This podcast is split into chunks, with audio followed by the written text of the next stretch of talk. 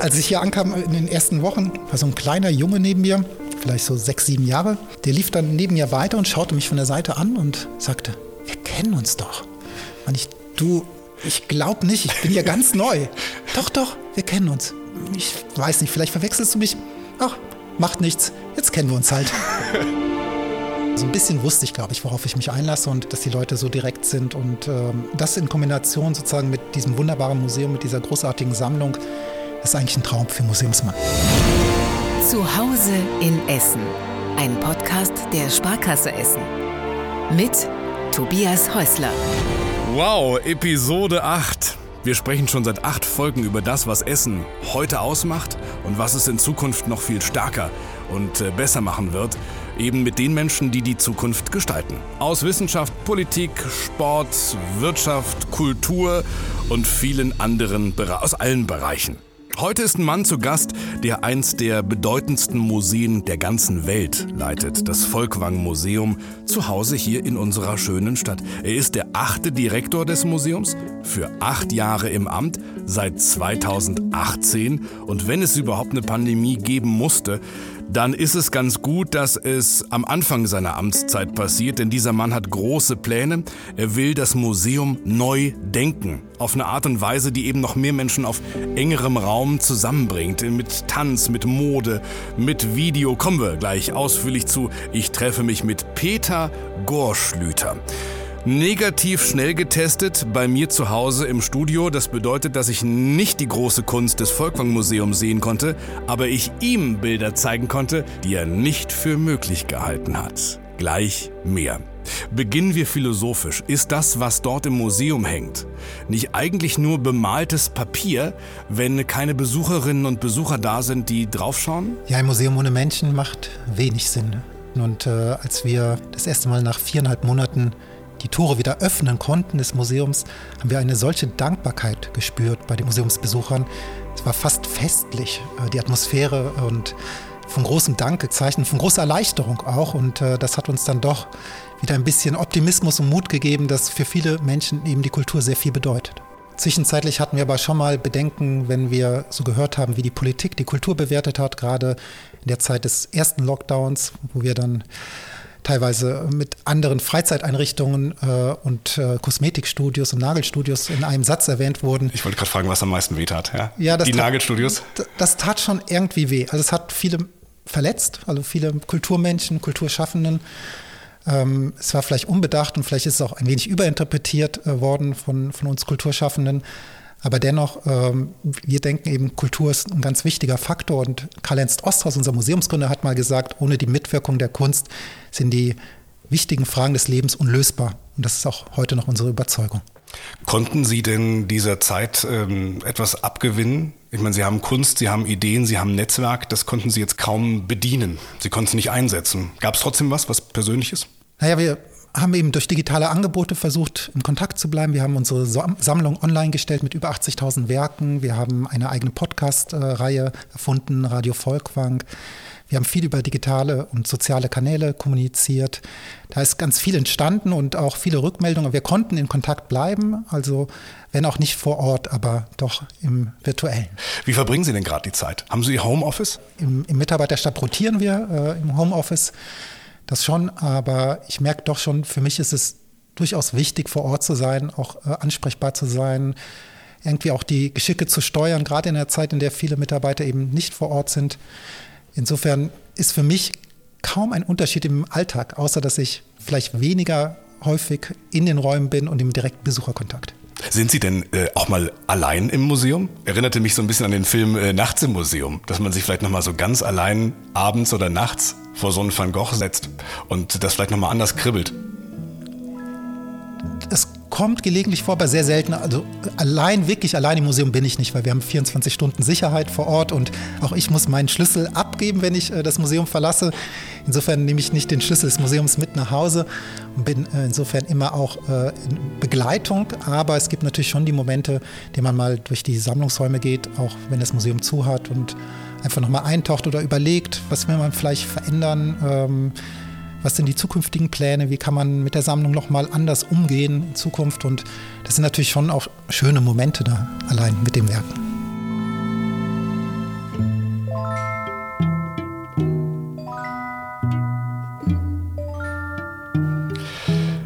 Wir müssen über äh, zwei wichtige Männer sprechen in diesem Podcast. Einmal über Sie, und über Karl Ernst äh, Osthaus, der Kunstsammler, der Gründer des Volkwang Museums. Ähm, zwischen seiner Geburt und ihrer liegen exakt 100 Jahre, ne? Ja. Das ist doch magisch. Ja, weiß ich nicht. Also äh, ich möchte mich nicht äh, in einem Atemzug mit ihm nennen. Er war ein großer Visionär und Denker, Museumsgründer und vielseitig interessiert und äh, wollte eben die Kultur in das äh, westliche Industriegebiet bringen und wirklich Kunst und Leben vereinen. Und das ist eine wunderbare, wunderbare geistige Erbschaft, die, die wir haben heute. Und äh, das wollen wir für die Gegenwart und auch für die Zukunft ausbauen. Ja, ich würde ihn gerne ein bisschen äh, näher kennenlernen. Einer der wichtigsten äh, Kunstmäzene des 20. Jahrhunderts. Es ging so los, dass er von seinen Großeltern viel Geld geerbt hatte. Er war jung. Er war jung, äh, er wollte nicht unbedingt die Firma übernehmen, war eher Kunst interessiert, hat Kunstgeschichte studiert und äh, hat sehr früh begonnen, eine eigene Sammlung aufzubauen. Zuerst eine naturwissenschaftliche, hat sich aber dann sehr schnell auch für Kunsthandwerk und eben auch die bildende Kunst, die Gegenwartskunst seiner Zeit interessiert. Und wenn wir da heute zurückblicken, also Ende des äh, 19. Jahrhunderts, frühes 20. Jahrhundert, dann war eben Gegenwartskunst Paul Cézanne, Vincent van Gogh, Renoir. Und er hat es nicht dabei gelassen, das zu studieren, sondern hat viele dieser Künstler auch im Atelier besucht und äh, dann eine erste Sammelleidenschaft wurde bei ihm geweckt und so hat er dann das erste Museum der Gegenwartskunst gegründet. Das heißt, er hat auch den, den später richtig großen und teuren Malern die Sachen dort abgekauft. Hat also im Grunde auch schon äh, Talente entdeckt oder waren das damals schon große Namen? Die waren durchaus bekannt. Um, aber, um 1900, ne? Ja, so. ja, aber durchaus auch noch umstritten. Das war Avantgarde damals. Da, ich sag mal, das breite Publikum äh, hatte damit noch Berührungsängste. Und die hatte Karl-Heinz Osthaus nicht. Und er war aber auch nicht alleine. Er hatte auch gute Berater. Henry Vandenfelde, der Architekt, äh, der auch den Innenausbau des Museums gebaut hat und auch sein privates Wohnhaus, den Hohenhof in Hagen, der hat ihn immer wieder auch äh, verwiesen an, an, spannende Künstler, spannende Positionen der Zeit. Und äh, das hat dann Karl-Heinz Osthaus ausgebaut und da wirklich äh, einen sehr modernen Begriff von Kunst propagiert. Ja, Sie haben äh, Hagen erwähnt. Da ging es los. In diesem Jahr 100. Todestag ähm, und im nächsten Jahr erst 100 Jahre Volkwang Museum in Essen. Das heißt, ähm, die Sammlung wurde nach seinem Tod verkauft, ist richtig, und äh, ist dann nach Essen gekommen. War das, war das so geplant oder Zufall? Er hat in seinem Vermächtnis dargelegt, dass er gerne wollte, dass seine Sammlung zusammenbleibt und nicht äh, in Einzelteilen verkauft wird. Und äh, nachdem er 1921 sehr früh leider verstorben ist, keine 50 geworden, ne? Ja, hat die Familie dann sozusagen die Fühler ausgestreckt und es gab natürlich auch äh, Interesse seitens der Stadt Hagen, die Sammlung zu erwerben. Ähm, parallel hat sich dann aber in Essen ähm, ein Kreis gebildet von Unternehmern, industriellen, privaten Mäzenen, gesagt haben, wir wollen diese Sammlung auch erwerben und sie nach Essen bringen. Und letztendlich hat der Essener Kreis, der dann zum Volkwang Museumsverein wurde, äh, mehr Geld angeboten. Und somit ist dann auch die Sammlung nach Essen gekommen und hier 1922 dann fusioniert mit dem bereits existierenden städtischen Kunstmuseum der Stadt Essen. Und äh, mit der Sammlung sind dann auch die Namensrechte Museum Volkwang nach Essen gekommen. Die was bedeuten, Volkwang? Volkwang ist ein Begriff, der kommt aus der Edda, einem, einem nordischen Sagen, Mythos, Epos. Äh, dort ist das die Halle des Volkes, äh, der Siegesgöttin Freya. Also das hat äh, Karl-Heinz Osters ganz bewusst gewählt, weil er das Museum sozusagen als ein Ort der Begegnung, des Austausches, ein Ort, an dem Menschen zusammenkommen nicht eben nur Kunst, sondern die Idee der Einheit der Kunst, von Kunst und Leben. Das, alles das steckt in diesem Begriff und das hat ihn dazu bewogen, sein Museum Museum Volkwang zu nennen. Dann muss doch wirklich eine wunderschöne Errungenschaft sein, dass die ähm, Alfred Krupp von Bohlen und Halbach Stiftung dann den freien Eintritt auch ermöglicht. Also wirklich die Kunst dem Volk gibt. Ja, das schließt wirklich an unsere Gründungsidee an. Kultur für alle könnte man sie nennen. Das war dann das Schlagwort in den 70er, 80er Jahren. Aber das hat äh, Karl-Heinz Osthaus alles vorausgedacht und auch äh, eingefordert. Und dass wir jetzt seit gut sechs Jahren freien Eintritt in die Sammlung haben, und damit äh, das einzige große deutsche Kunstmuseum ist, äh, das das anbietet, ist wunderbar, weil es genau im Geist unserer Tradition, unsere, unseres Gründungsgedanken ist. Erinnert heute in Essen noch irgendetwas an diese Anfangszeit äh, in Hagen? Ja, es gibt äh, den sogenannten Minnebrunnen. Wenn Sie unser Museum besuchen, im sogenannten Altbau, der 1960 eröffnet wurde, steht dieser Brunnen und von Georges Minne, dem, dem belgischen äh, Bildhauer. Und der stand ursprünglich im äh, Museum in Hagen und auch wenn Sie nach Hagen fahren, ins heutige Osthausmuseum, sehen Sie das gleiche Werk noch einmal und wundern sich vielleicht, wieso gibt es das jetzt zweimal? Ja, wo ist das Original? Aber sagen Sie das ruhig. Ja, das Original steht tatsächlich in Essen und äh, erst im Anschluss äh, wurde dann nochmal eine Replik erstellt, die an dem ursprünglichen Aufstellungsort bis heute im Osthausmuseum in Hagen zu sehen ist.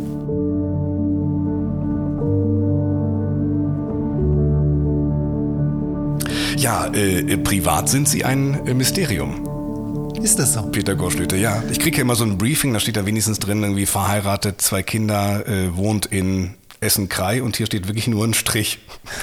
Bewusst oder hat Sie einfach noch niemand gefragt? Ach, ich halte das jetzt nicht zurück, aber ich bin persönlich jetzt privat nicht in den sozialen Medien unterwegs und insofern teile ich da vielleicht weniger äh, in den sozialen Medien als andere.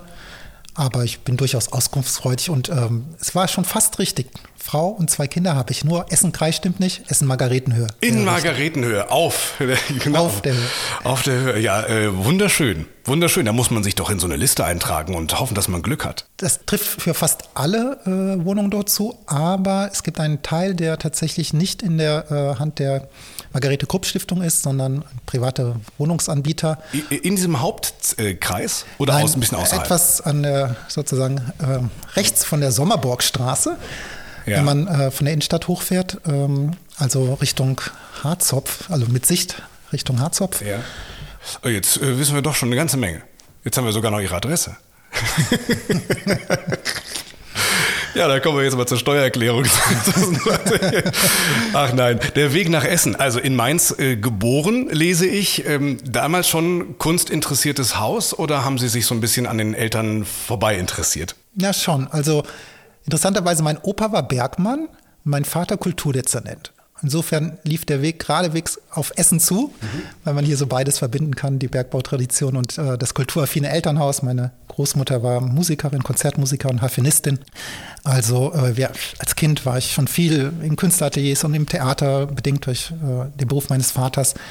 Insofern ja, doch, ich komme aus einem sehr kulturaffinen Elternhaus. Das hilft sehr. Ich glaube sogar noch über die Kunst hinaus ähm, auch mit diesen Charakteren umgeben zu sein.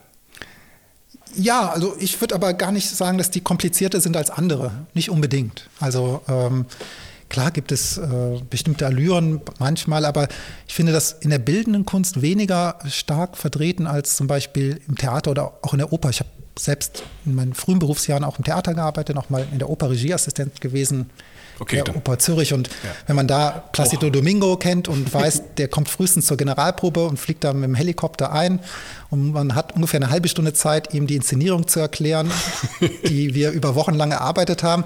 Ja, solche Gelegenheiten, äh, Menschen kennenzulernen, hatte ich auch schon. Studium in äh, Karlsruhe, Kunstwissenschaftler sind Sie und Medientheoretiker. Dann Kurator an der Kunsthalle Düsseldorf bis 2007. Ich rase so ein bisschen durch, ähm, denn dann kam eine, ich glaube, sehr prägende Station für Sie 2008 bis 2010 als äh, Kurator an der Tate in Liverpool, inklusive der Position Co-Kurator Liverpool Biennale 2010. Was haben Sie da gelernt? Denn immerhin ähm, sprechen Sie in Interviews immer wieder über diese Zeit in Liverpool. Ja, das ist eine unglaublich faszinierende Stadt für mich bis heute. Also als ich dorthin kam, 2008, war Liverpool europäische Kulturhauptstadt. Auch da gibt es eine Parallele zu Essen. Und äh, das Erste, was mir gesagt wurde als äh, Ausstellungssammlungsleiter, wir müssen unbedingt eine Ausstellung noch machen, die was mit den Menschen hier in Liverpool zu tun hat. Weil es gab so ein bisschen die äh, Haltung unter den Bürgerinnen und Bürgern Liverpools, das Ganze hätte gar nichts mit ihnen zu tun. Und die Liverpooler sind sehr stolz auf ihre eigene Kultur. Und ich war dort an der Tate und äh, wir wollten darauf reagieren. Und dann haben wir eine große Umfrage gemacht und haben die Menschen befragt nach, den, nach dem Museum ihrer Wünsche.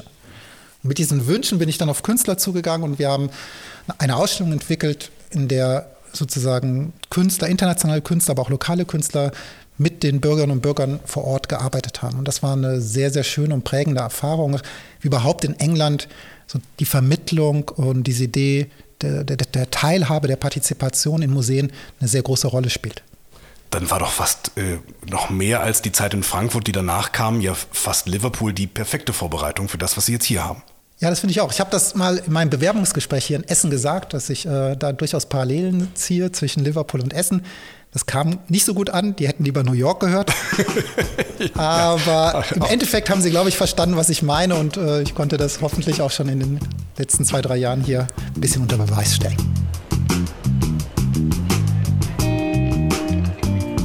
So, und jetzt sind Sie hier im äh, New York an der Ruhr. Welches Bild hatten Sie denn von äh, unserer Stadt, bevor Sie hierher gekommen sind? Ich kannte das Ruhrgebiet so ein bisschen, weil ich auch eine Zeit lang eben in Düsseldorf gelebt habe, dann in der Zeit häufiger hier im Ruhrgebiet unterwegs war. Ich habe mal einen Sommer lang in Bochum gearbeitet bei einer internationalen Theaterakademie und da war meine Aufgabe mit äh, jungen Autoren aus verschiedenen Ländern durch das Ruhrgebiet zu ziehen auf der Suche nach Geschichten und Ereignissen. Deswegen hatte ich schon so einen kleinen Einblick. Ja, ich will das nicht überbewerten, aber so ein bisschen wusste ich, glaube ich, worauf ich mich einlasse. Und ich mag einfach den Menschenschlag hier und dass die Leute so direkt sind. Und das in Kombination sozusagen mit diesem wunderbaren Museum, mit dieser großartigen Sammlung, das ist eigentlich ein Traum für Museumsmann. Ja, Sie jetzt äh, leuchten auch Ihre Augen so. Das heißt, es kam auch so, wie Sie sich gewünscht haben. Ja, absolut. Ich bin wirklich sehr glücklich hier und äh, muss auch sagen, wir sind hier unglaublich offen und warmherzig aufgenommen worden. Wir als Familie. Wir als Familie, genau. Ja, als, als ich hier ankam äh, in den ersten Wochen, bin ich dann äh, äh zu Fuß äh, äh, Richtung äh, Straßenbahn gelaufen und dann hörte ich hinter mir so schnelle, leise Schritte, die sich mir näherten und dann drehte ich mich um und dann war so ein kleiner Junge neben mir, vielleicht so sechs, sieben Jahre, der lief dann neben mir weiter und schaute mich von der Seite an und sagte, wir kennen uns doch. Und ich, du, ich glaube nicht, ich bin ja ganz neu. doch, doch, wir kennen uns ich weiß nicht, vielleicht verwechselst du mich. Ach, macht nichts, jetzt kennen wir uns halt. und das war für mich so eine schöne Geschichte und von, von denen gab es viele äh, sozusagen gerade in den ersten Wochen und äh, das äh, hat mir ein gutes Gefühl gegeben. Wenn Sie jetzt äh, Menschen aus, ähm, vielleicht sogar aus Liverpool oder Frankfurt hierher locken, was, wovon schwärmen Sie? Was versprechen Sie denen? Oder sagen Sie lieber, bleibt wo ihr seid, ich komme zu euch? Glaube ich nicht.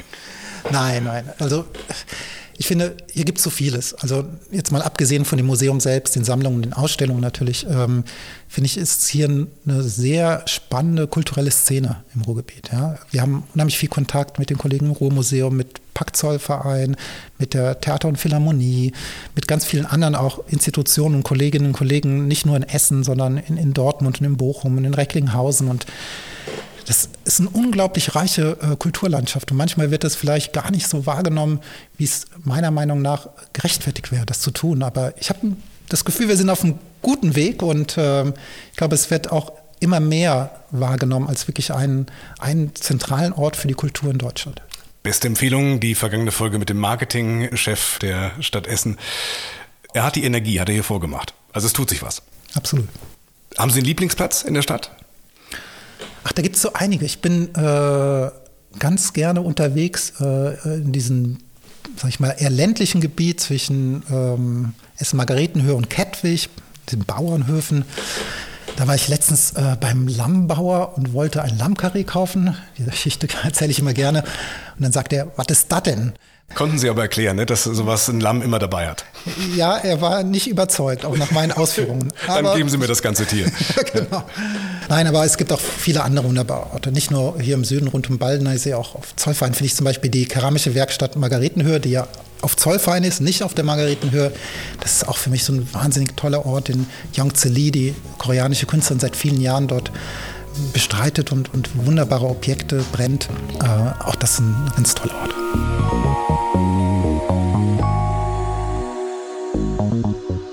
Zwischenspiel, Fotografie. Äh, bleiben wir auf Zeche Zollverein. Das ganze Land äh, diskutiert ja gerade dieses Gutachten der Bundesregierung. Schlägt ja vorbehaltlos Essen vor als äh, neuen Sitz für das Bundesdeutsche Fotoinstitut. Was sagen Sie? Brauchen wir das? Ja, wir brauchen es. Also wir brauchen es äh, nicht nur in Essen, wir brauchen es bundesweit. Denn die Fotografie ist äh, das Abbildungsmedium des Industriezeitalters und Fotografie ist vergänglich. Wir haben eine sehr, sehr große fotografische Sammlung im Museum mit über 65.000 Fotografien, die wir bewahren und wir wissen, was es bedeutet, die zu bewahren. und äh, also konservatorisch zu bewahren, aber auch zu erforschen. Und das kann eine einzelne Institution gar nicht leisten. Insofern ist es wichtig und ein guter Impuls äh, von Staatsministerin Monika Grütters, ein nationales Institut zu gründen, das sich eben darum bemüht, dieses fotografische Erbe, dieses kulturelle Erbe der Fotografie zu bewahren. Das kann ich nur begrüßen und wir sind, denke ich, in Essen äh, prädestiniert dafür, äh, dieses Bundesinstitut bei uns zu beheimaten. Das sagen mittlerweile ja alle, auch eben diese Gutachter. Wie ist das mit so einem Starfotograf Andreas Kurski, der sich ja für die Bewerbung äh, Düsseldorfs stark gemacht hat? Sie müssten einander doch kennen. Sie haben ja auch mal in Düsseldorf gearbeitet. Ist ein guter Verlierer? Er, er, kämpft natürlich und ich kann ihn auch verstehen. Also wir, wir sind im guten Miteinander und guten Benehmen. Wir kennen uns seit vielen Jahren. Ähm, und jeder hat seine Argumente, aber ich finde, wir haben die schlagkräftigeren in Essen. Ich fand es fast ein bisschen niedlich, dass äh, Düsseldorf jetzt hingeht und sagt, man könnte es ja auch aufteilen. Jetzt, wo sie ganz klar sagen, okay, äh, Essen kriegen wir jetzt nicht mehr so richtig vom Thron gestoßen, da könnte doch ein Teil, ein befruchtendes Doppelinstitut ja auch Sinn ergeben. Man wird sehen, wie, also äh, es ist sie ja noch nicht ganz in äh, trockenen Tüchern. Ja, das wollte ich überhaupt mal fragen. Ja, wie, wie, wie geht es jetzt weiter? Der Bundestag muss es entscheiden. Also im Grunde ist noch gar nichts sicher, ne? Ja, also die, die, politischen Beschlüsse stehen tatsächlich noch aus, ja. Und äh, wir gehen auch davon aus, dass sie nicht vor der Bundestagswahl gefallen werden. Und dann werden wir sehen, wie die politischen Verhältnisse nach der Bundestagswahl sind. Insofern ist da noch ein bisschen ein Stück zu gehen, aber ich glaube, dass grundsätzlich äh, hat diese ganze Diskussion auch gezeigt, wie bedeutend so ein Bundesinstitut ist und wie wichtig es ist, äh, nicht nur für Essen oder Düsseldorf, sondern für Deutschland. Insofern bin ich guter Hoffnung, dass es kommt und eben, äh, wie Sie richtig sagen, die, die bisherigen äh, Faktenlage, sowohl die Empfehlung der Expertenkommission als jetzt auch äh, die Machbarkeitsstudie deuten eindeutig auf Essen hin und ich gehe davon aus, dass das auch nach der Wahl noch so gelten wird. Waren Sie in diesen Entscheidungsprozess involviert, in die Bewerbung involviert? Die Expertenkommission hat uns schon vor über einem Jahr nach Berlin eingeladen und konnten wir berichten über unsere Aktivitäten hier. Und wenn ich von wir spreche, spreche ich auch für unsere Kollegen vom Historischen Archiv Krupp, vom Ruhrmuseum und von der Volkwang Universität der Künste. Also alles, was große Fotografie hat. Genau. Und äh, eben auch in den verschiedenen Bereichen Sammlung, Archiv, Ausstellung und Forschung und Lehre. Da bieten wir einfach ein sehr gutes Portfolio hier. Und das haben wir vorgestellt. Wir haben auch äh, ein Grundstück mit im Gepäck gehabt äh, auf Zollverein, was sich äh, eignet, was ja jetzt auch die Machbarkeitsstudie bestätigt hat. Äh, insofern, ja, waren, war ich auch involviert zusammen mit den Kolleginnen und Kollegen. Und als die Entscheidung dann veröffentlicht wurde, zumindest die des Gutachtens, wo hat sie das erwischt? Das war ja äh, spät am Freitagabend ähm, und ich habe kurz vor 17 Uhr einen Hinweis bekommen, ich solle gleich mal Deutschlandfunk anschalten. da sei die äh, Staatsministerin im Gespräch mit Stefan Koldorf. Das habe ich dann gemacht und dann ist sozusagen die Bombe geplatzt im Gespräch. Herzlichen Glückwunsch. Danke. Zu Hause in Essen, ähm, der Podcast der Sparkasse Essen spricht ja mit den Menschen, die die Zukunft äh, der Stadt gestalten. Also mussten Sie ja gleich äh, Gast der ersten Staffel sein. Mit wem spreche ich eigentlich jetzt? Es gab diesen einen großen Gründer, über den haben wir schon gesprochen. Äh, Sie sind jetzt der achte Direktor. Wer sind Sie? Verstehen Sie sich jetzt als äh, rechtmäßiger Vertreter auf Erden? Also gleichen Sie Ihre Ideen mit seinen Ideen ab oder sitzen Sie zu Beginn Ihrer Amtszeit vor einem weißen Blatt Papier? Man arbeitet immer in Zusammenhängen und äh, da spielt die Region, die Stadt, die Sammlung, die man vorfindet, die Ausstellungsgeschichte, die Sammlungsgeschichte, all das spielt damit rein. Also es ist nicht so, als würde man irgendwo hinkommen und dies, hätte dieses weiße Blatt Papier. Aber äh, wie man diese Fäden aufgreift, wie man sie weiterverarbeitet, weiterdenkt, gemeinsam mit dem Team. Das ist natürlich schon eine großartige Aufgabe, die man hat. Und da ist es eine Bereicherung, wenn man so etwas wie den Volkmann-Gedanken hat. Und da haben wir eine Art Alleinstellungsmerkmal in Deutschland, sozusagen so eine Idee, die vor über 100 Jahren erfunden wurde, aber die heute noch eine wahnsinnige Relevanz hat. Ja? Also was bedeutet es, äh, Kunst und Leben zu vereinen? Was kann die Kultur heute in unseren Zeiten und auch in der Zukunft bewirken. Wir sind jetzt gerade in einer Phase, wo wir vielleicht, äh, man sagt, man spricht immer über die posthumane Situation oder die posthumane Entwicklung. Also wo wir durch technologische, wissenschaftliche Einflüsse immer weiter weg von uns selbst kommen als Mensch. Und ich finde, die Kunst hat da einen ganz wichtigen, ähm, ganz wichtige Eigenschaft, eine ganz wichtige Fähigkeit, uns wieder auf das Menschliche zu besinnen. Aber speziell mit technischen Möglichkeiten auch, ne? Ja, also wir verweigern uns ja nicht der Technik oder der, der, Digitalisierung. Das wäre auch irrsinnig, das zu tun in einer Zeit, denn sie kann ja auch etwas befördern und nicht nur verhindern. Und wir versuchen, sie dort einzusetzen, wo wir es für sinnvoll erachten und ähm, ihren Nutzen äh, daraus ziehen und gleichzeitig aber sozusagen unser Kerngeschäft, nämlich äh, das menschliche Kunstwert von Menschen für Menschen gemacht, nicht zu vergessen dabei. Glauben Sie, das wäre ganz im Sinne von, von Karl-Ernst äh, Osthaus? Oder wäre ihm das zu viel Shishi, das jetzt zu kombinieren mit, mit Technik, mit Musik, mit Mode, mit Tanz, Theater? Er hat das eigentlich ja selbst schon so angelegt. Also dieser Volkmann-Gedanke besteht im Prinzip aus drei Aspekten. Also interdisziplinär, also medienübergreifend ja. äh, die Dinge in Verbindung zu stellen, kultur- und epochenübergreifend und die Einheit von Kunst und Leben zu suchen. Und insofern sehe ich uns ganz klar in der Tradition von Osthaus, aber sozusagen unter neuen Voraussetzungen. Wie lässt sich denn Kunst heute zeigen? Also ich habe den Eindruck, dass ähm, mit Ihnen überhaupt erst das Digitale so kam. Podcast, Sie haben es erwähnt, ähm, Sie haben äh, die App, Sie haben die gesamte Sammlung digitalisiert, ist richtig? Ja. Ich kann nicht die über die App besuchen, ich habe sie mir gerade runtergeladen, noch nicht reingeschaut. Sehe ich sie dort oder ist das nochmal eine andere Funktion? Das können Sie über unsere Webseite okay. erreichen. Wie wird das angenommen? Das wird gut angenommen. Also wir verfolgen das jetzt in, in, in Zahlen und ähm, tatsächlich haben wir teilweise mehr Klicks äh, im Bereich der Sammlung online als, als auf unserer Webseite, Aha. der normalen Webseite. Also das hat äh, natürlich, sage ich mal, einen gewissen Nachteil, dass wir uns äh, dadurch erhalten wir viel mehr Anfragen im Bereich Leihanfragen, weil wir natürlich besser erschlossen sind, auch für jeden und sagt, ah, was hat denn das Museum Volkwang in der Sammlung? Ach, so. Ach, das passt mir gut ins Thema, das frage ich jetzt mal an als mhm. Leihgabe. Sie können ja noch Nein sagen. Ja, klar, können wir immer noch, tun wir gelegentlich auch. Äh, wir prüfen das sehr genau, äh, Leihanfragen an, an uns und finden es auch wichtig, dass äh, Werke aus der Sammlung auch an anderen Orten der Welt gezeigt werden, in, in wichtigen und prominenten Ausstellungen. Aber das ist sozusagen dann die andere Seite der Transparenz, die wir fahren, dass wir natürlich auch dadurch mehr Kommunikation befeuern. Und vielleicht auch ein jüngeres Publikum ansprechen, was Ihnen ja auch wichtig ist. Ja, absolut. Also äh, das sehe ich auch so. Also wir haben zum Beispiel durch einen freien Eintritt, das hat schon sehr große Auswirkungen auf unser Publikum. Wir haben da zweimal eine wissenschaftliche Studie gemacht und äh, da waren zum Beispiel über 40 Prozent der jungen Menschen zwischen 18 und 36 Jahren haben angegeben, dass der freie Eintritt für sie ein äh, wesentlicher Faktor war, das Museum zu besuchen. Wir haben äh, im Bereich Kinder und Jugendliche teilweise ähm, äh, Steigerungen im Bereich 500, 600 Prozent in den letzten Jahren gehabt. Also da, da merkt man, dass äh, einige Maßnahmen greifen. Der freie Eintritt ist das eine, aber auch natürlich die äh, Art und Weise, wie wir kommunizieren und welche Angebote wir schaffen, bewirkt äh, eben diesen diese Entwicklung. Das könnte allerdings auch an dieser Videokunst direkt im Eingang gelegen haben. Also erstmal natürlich klar, es ist gratis, es ist warm und trocken bei Ihnen und Sie haben diese wunderbare Videoinstallation, wo man im Grunde selbst zur Kunst wird. Ja, es war es war irgendwann war es schwierig, mich überhaupt ins Museum zu bekommen, weil ich einfach mich aus allen Perspektiven mal sehen wollte. Das höre ich nicht zum ersten Mal. Also das äh, gibt einige Besucherinnen und Besucher, die äh, berichten, naja, sie sind gar nicht mehr aus dem Foyer rausgekommen, weil sie so fasziniert waren von dieser interaktiven Videoarbeit von William Forsythe, dem großen Choreografen und Künstler. Äh, man wird dann von einer Kamera aufgenommen und dann gemorpht und bewegt sich sozusagen mit sich selbst. Und das ist eigentlich schon ein ganz gutes Beispiel, wie vieles zusammenkommt. Also den Menschen in den Mittelpunkt zu stellen, sofort einen anderen Einstieg ins Museum zu bekommen, zu sagen, es geht hier eigentlich auch um mich und ich kann, ich bin Teil des Ganzen. Und ich finde, besser kann man eigentlich nicht in ein Museum reinkommen.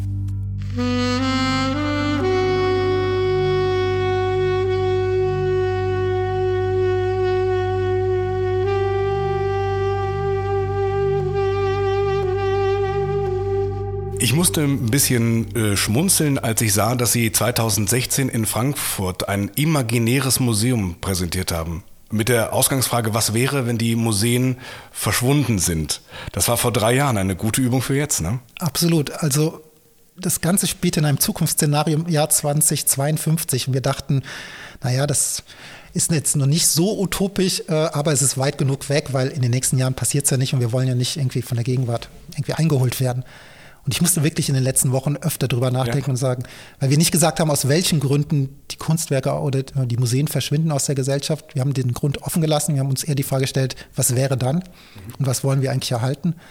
Und dass uns das jetzt im Kleinen zumindest durch zweimaligen Lockdown über mehrere Monate tatsächlich schon im Jahr 2020, 2021 passiert, hätte ich damals nie gedacht. Aber Sie waren ja vorbereitet. Ich war vorbereitet. Es war auch eine gute Übung, weil man sich immer mal wieder äh, zu selten fragt, auch als Museumsmann, was ist eigentlich das Wichtige, was macht die Kunst, was bewirkt die Kunst für uns und äh, was kann die Kunst uns geben als Gesellschaft. Und es war eine Übung und äh, ja, diese Übung äh, hat uns jetzt vielleicht auch geholfen, äh, diesen Prozess ein bisschen mehr zu reflektieren. Dann sind Sie ja der einzige Mensch, der auf die Pandemie vorbereitet war. Kann man Sie wählen? Haben Sie noch politisches Interesse? Nein, aktuell nicht. Kulturpolitisches vielleicht. Okay. Im kommenden Jahr äh, feiern Sie 100 Jahre Volkwang, ne? das Museum dann in Essen. Ähm, was haben Sie vor?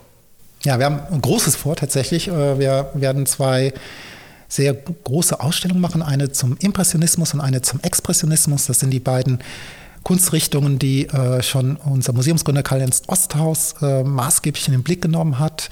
Da werden wir Anfang des Jahres eben eine große Ausstellung machen, in Kooperation mit einem japanischen Museum, dem National Museum of Western Art in Tokio und werden Meisterwerke des Impressionismus zeigen, anhand zwei, zweier Sammlergeschichten. Also einerseits unseres Museumsgründers Karl-Ernst Osthaus und dann gab es einen Zeitgenossen von Osthaus, einen japanischen Sammler Kujiro Matsukata, dessen Sammlung heute in Japan ist und die bringen wir zum ersten Mal wieder äh, nach Deutschland und setzen die in einen Dialog. Das wird eine wirklich wunderbare Ausstellung werden. Und im zweiten Teil des Jahres werden wir uns den Expressionisten widmen. Äh, da war Karl-Heinz Osthaus auch ganz vorne schon in, in seiner Sammelleidenschaft, äh, die damalige junge Avantgarde sozusagen. Und äh, der Expressionismus begleitet aber die Geschichte des Museums Volkwang jetzt seit über 100 Jahren. Insofern gibt es auch dort sehr viel zu erzählen. Und auch immer wieder kombiniert, interdisziplinär, wie Sie gesagt haben, mit speziellen Darreichungsformen? Ja, also in der Impressionismus-Ausstellung werden wir auch zwei junge zeitgenössische japanische Künstlerinnen haben, mit äh, einerseits einer Videoinstallation und einer anderen skulpturalen Installation.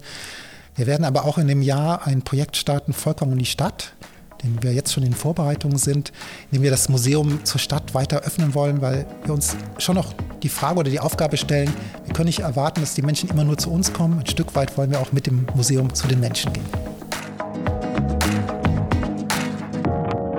Eins natürlich zum Abschluss ist mir natürlich extrem wichtig, das Talent innerhalb unserer Familie natürlich äh, äh noch einmal professionell bewerten zu lassen. Bitte bleiben Sie doch einfach sitzen. Ich habe eine größere Auswahl an Kunstwerken da. Moment. So. Der Künstler hier, wenn Sie schon bei mir zu Hause sind, äh, mein Sohn, das ist die dunkle, die dunkle Phase. Was sagen Sie? Ja, das erinnert ein bisschen an Action Painting. Wir sehen, dass er mit den Händen gemalt hat, sehr expressiv, abstrakt. Ja. Ähm, bisschen könnte man Jackson Pollock darin sehen, den ja. amerikanischen Expressionisten. Ja.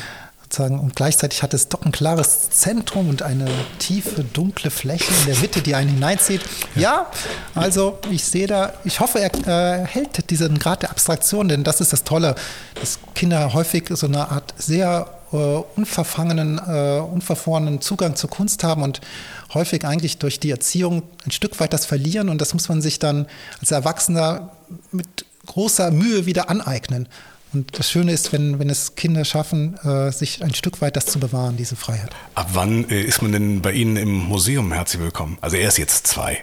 Ja, ja ich glaube, er kann noch ein bisschen äh, äh, weitermachen und äh, wenn er sich dann wirklich beruflich interessiert für, für die Kunst, dann ist er herzlich bei uns willkommen, denn wir bieten Mappenkurse an und bereiten äh, junge Menschen auch auf das Studium in der Kunstakademie vor. Ja, und als Besucher, Sie sagen, Sie sprechen schon so, so professionell von, von Kunst, von künstlerischer Erziehung. Also man kann ja auch, wenn man später Schlosser wird, äh, Kontakt zur Kunst pflegen. Unbedingt. Ja, äh, jedes Alter, würde ich sagen. Ja. Also ich bin nicht so ein Freund zu sagen, äh, manchmal werde ich gefragt, gibt es bei euch auch eine Kinderausstellung? Und ich habe nichts gegen Kinderausstellungen und wir haben sicherlich ab und zu auch Angebote, die sehr bewusst auf bestimmte Altersgruppen zugeschnitten sind. Aber ich denke, man kann in dem Museum, wenn man nur offen genug ist, überall was finden und Kinder finden viel mehr, als wir denken. Irgendwie habe ich das Gefühl, dass sie vor allen Dingen durch all das, was sie tun, diese digitalen Formen, dieses Interdisziplinäre, eigentlich vor allem eins erreichen wollen, dass niemand nach einem Besuch im Museum Volkwang sagt, okay, habe ich gesehen, reicht jetzt erstmal für ein paar Jahre. Ja, das ist tatsächlich ein Ziel. Wir wollen die Menschen begeistern und, ähm, und ich glaube, das kann man mit Kunst auf, auf unterschiedlichen Ebenen, das kann man, indem man die Menschen emotional ein Stück weit abholt, indem man die Menschen abholt mit den Themen, die man setzt und natürlich auch mit einer vertieften Lektüre vielleicht von, von Kunst, äh, das will ich gar nicht ausschließen. Aber letztendlich ist schon unser Ziel, die Menschen kommen ins Museum und nehmen etwas mit, was sie vielleicht vorher so noch nicht hatten oder empfunden haben. Peter Gorschlüter, vielen Dank für das Gespräch. Ich danke. Wir treffen uns im Museum Volkwang. Zeitnah. Jetzt kommt ein großer Schwerpunkt. Tanz hat er noch erzählt und äh, dann natürlich die großen Jubiläen, also einiges dort zu erleben.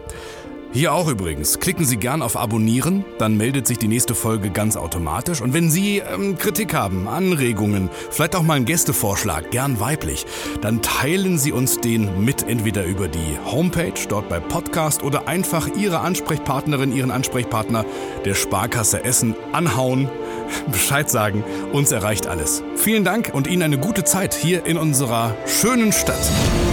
Das war Zuhause in Essen, ein Podcast der Sparkasse Essen.